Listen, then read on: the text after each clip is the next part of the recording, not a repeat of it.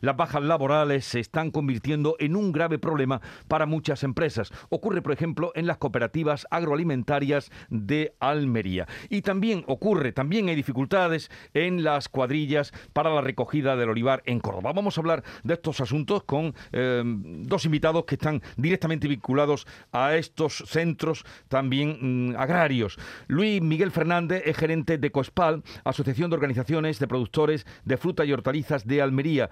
Miguel Fernández, buenos días. Hola, buenos días. ¿Cómo está afectando a su trabajo, al desarrollo, a la exportación, las bajas laborales? ¿Cuántas tienen? Bueno, tenemos un porcentaje en torno al 20%, 20-25% de, de bajas, ya no solo por contagio, sino también por contacto estrecho, eh, por los desplazamientos, por los lugares de, de los puestos de trabajo y estamos teniendo dificultad para, para sacar todos los pedidos que tenemos en esta fecha. Pero bueno, gracias a Dios, con, duplicando turnos, reorganizando un poco las líneas, porque algunas líneas también se han tenido que cerrar, pues estamos pudiendo dar satisfacción a todos los pedidos que estamos teniendo con, con mucho esfuerzo y bueno, pues haciendo este este, este incremento de, actividad con la gente que, que, que por lo menos está está sin contagiarse y trabajando en, plena en plenas condiciones. habla usted de un 20% de bajas. Sí, sí, sobre todo los almacenes. Almacenes eh, que además no tenemos información de, los que están vacunados, de los que no están vacunados, para poder maximizar también la, prevención en, los almacenes. Estamos hablando de almacenes donde eh, hay almacenes pequeños donde puede haber 50 60 personas, pero tenemos otros almacenes con 800 personas trabajando en, diferentes líneas de, manipulado, ¿no?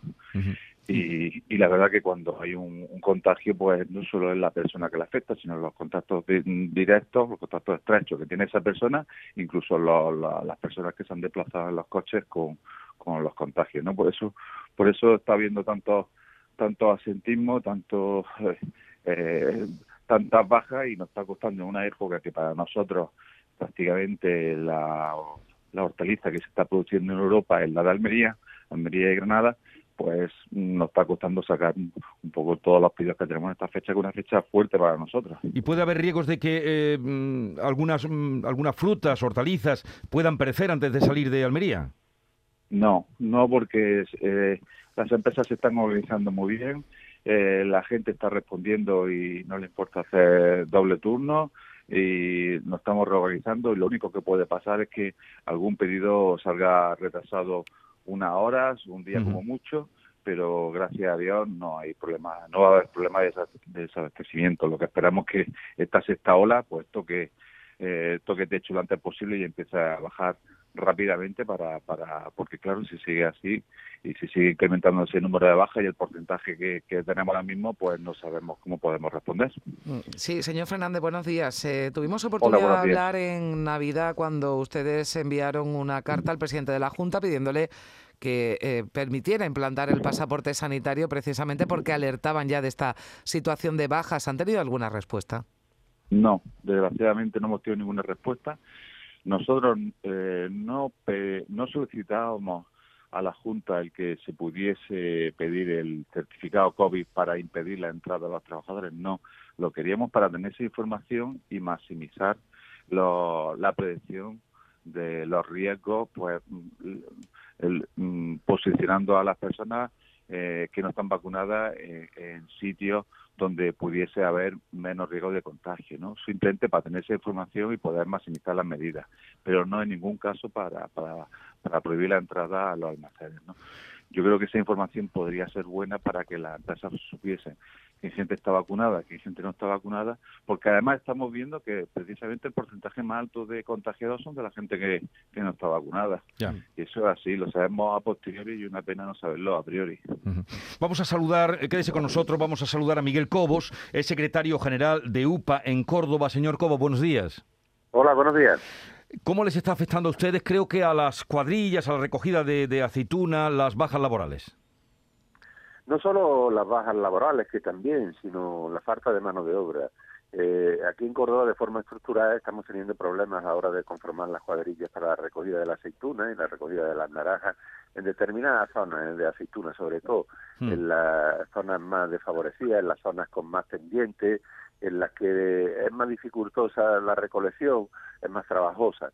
En esa zona eh, ha habido dificultad para conformar esas cuadrillas, el número de personas que conforman las cuadrillas ha sido menor y se está alargando la campaña. Y eso, pues bueno, supone un retraso en esa recogida de la aceituna y una pérdida de calidad en alguna en algunas zonas de la propia aceituna. Eh, Pero... nosotros siempre hemos solicitado porque bueno que haya la posibilidad de traer contingentes de, hmm. personas que ayuden a la recolección en, estas campañas, pero nunca hemos tenido respuesta positiva. O sea que puede quedarse eh, aceitunas eh, sin recoger en esa campaña. No se, no se quedará aceituna sin recoger, pero se retrasará la recolección y esa aceituna pues tendrá una maduración excesiva, con lo que la calidad de esa última eh, aceituna recogida puede ser peor, ¿no? Y la calidad del aceite. Pero en general se están conformando las cuadrillas con menor número de personas, como digo, pero retrasando esa, esa recolección si normalmente se recogía la aceituna en, dos meses, pues este año se recogerá en esa zona con pendiente, como digo, en la zona de montaña, en la sierra de Córdoba, en la sierra subbética de Córdoba, eh, se está retrasando, como digo, y puede suponer una pérdida de calidad, pero la aceituna al final se, se, recoge toda. Y a todo eso puede venir añadido indudablemente el coronavirus, los afectados, eh, que también puede perjudicar a, la mano de obra, ya difícil como usted nos apunta. Eh, Miguel Cobo, secretario general de UPA Córdoba, gracias por estar con nosotros. Igualmente a Luis Miguel Fernández, gerente de Coespal, la Asociación de Organizaciones de Productores Frutas y Hortalizas de Almería. Gracias a los dos. Un saludo. Gracias. Adiós. Adiós, buenos días. Adiós, buenos días.